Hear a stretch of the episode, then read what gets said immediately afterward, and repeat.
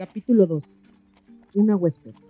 Voy a contarles ahora algo tan extraño que será precisa toda su fe mi veracidad para que puedan creer mi historia. Sin embargo, no solamente cierta, sino que se trata de una verdad de la que yo misma he sido testigo. Una tarde de verano, particularmente apacible, mi padre me pidió que le acompañara a dar un paseo por el maravilloso bosque que se extiende ante el castillo. El general Spildor no vendrá a visitarnos como esperábamos, me dijo durante el paseo.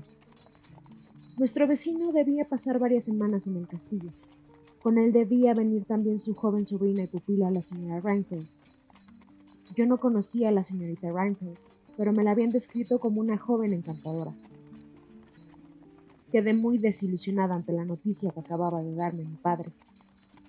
Mucho más de lo que puede imaginar alguien que viva habitualmente en la ciudad. Aquella visita y la nueva amistad que seguramente había de surgir de ella había sido objeto diario de mis pensamientos durante muchas semanas. ¿Cuándo vendrán? pregunté. El próximo otoño, dentro de un par de meses, respondió mi padre y añadió. Me alegro, querida, de que no hayas conocido a la señorita Reinfield. ¿Por qué? inquirí molesta y curiosa al mismo tiempo. Porque la pobre muchacha ha muerto. Quedé sumamente impresionada. El general Spildor decía en su última carta, seis o siete semanas antes, que su sobrina no se encontraba muy bien, pero nada hacía pensar en la posibilidad, ni siquiera remota, de un grave peligro.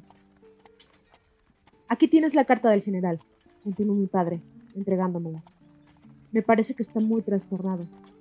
Indudablemente, cuando escribió la carta, se hallaba muy emocionado. Nos sentamos en un banco de piedra, junto al sendero de los tilos, el sol desaparecía con todo su melancólico esplendor detrás del horizonte selvático.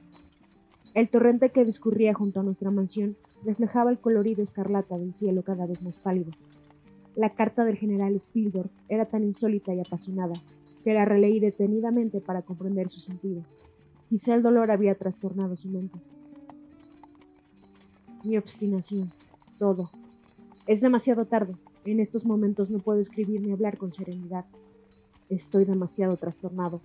En cuanto esté mejor me dedicaré a la búsqueda. Iré posiblemente hasta Viena, dentro de un par de meses, así el otoño. Iré a visitarlos, si es que aún estoy vivo.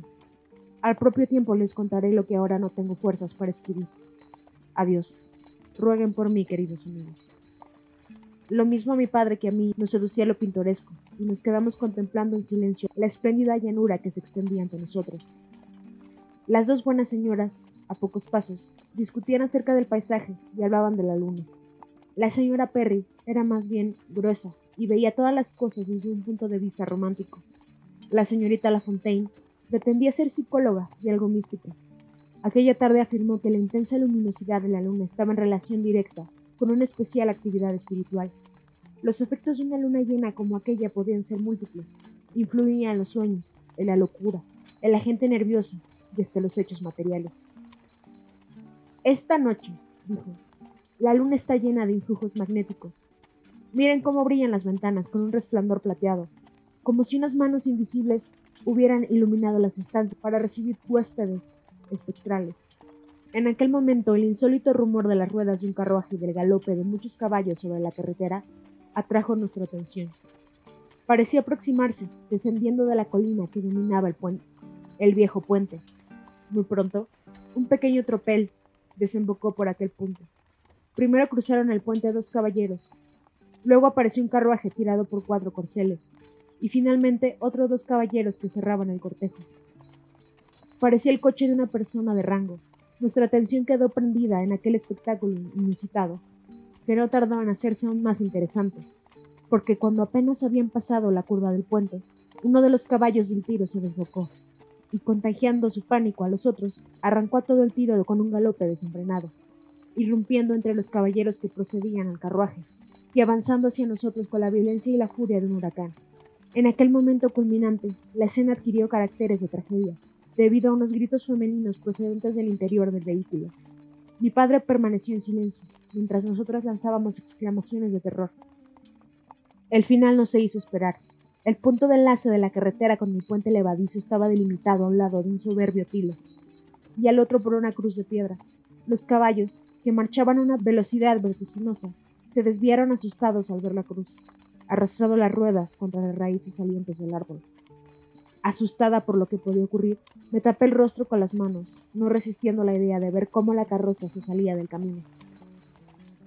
En aquel mismo instante oí el grito de mis compañeras, que estaban un poco más adelantadas que yo.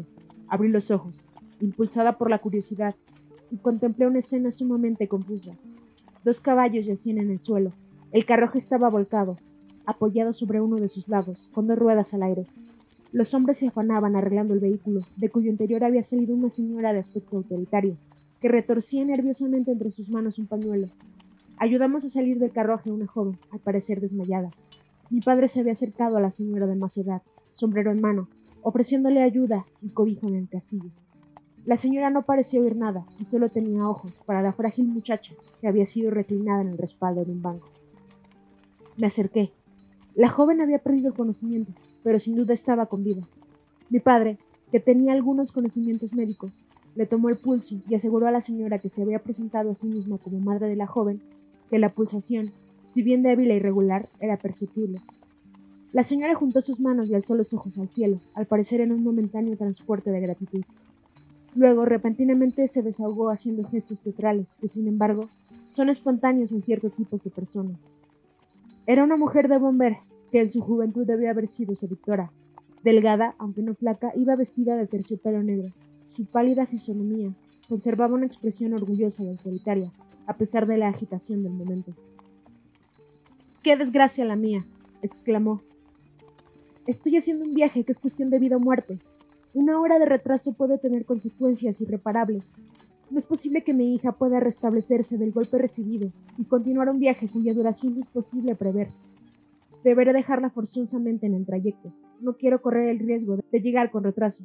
¿A qué distancia se encuentra el pueblo más próximo? Es necesario que la lleve hasta ahí, para recogerla a mi regreso. Jalé a mi padre del abrigo y le susurré al oído. Padre, dile que la deje con nosotros. Me gustaría mucho. Hazlo por mí.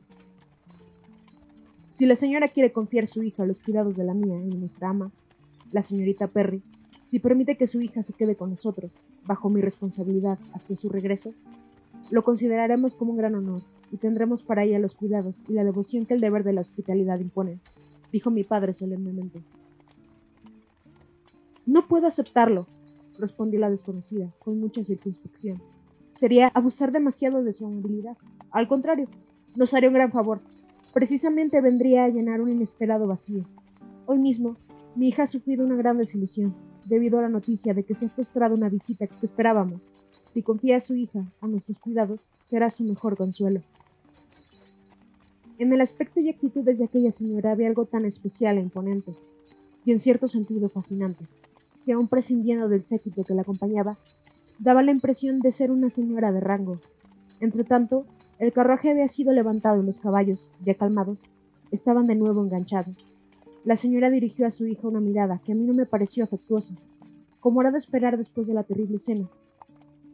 Y enseguida llamó a mi padre con un gesto y se apartaron unos pasos de nosotros. Mientras hablaba, la señora mantuvo una expresión fría y grave, muy poco acorde con su anterior conducta. Conversaron unos minutos. Luego la señora regresó y dio unos pasos hacia su hija, que yacía entre los brazos de la señora Perry. Se arrodilló a su lado y le susurró algo al oído. Luego entró precipitadamente en el carruaje, cerrando la puerta, mientras los portillones trepaban al pescante y los batidores espoleaban sus caballos. Los postillones hicieron restallar sus látigos y los caballos se lanzaron al galope. El carruaje desapareció entre una nube de polvo, seguido con los dos caballeros, que cerraban el cortejo.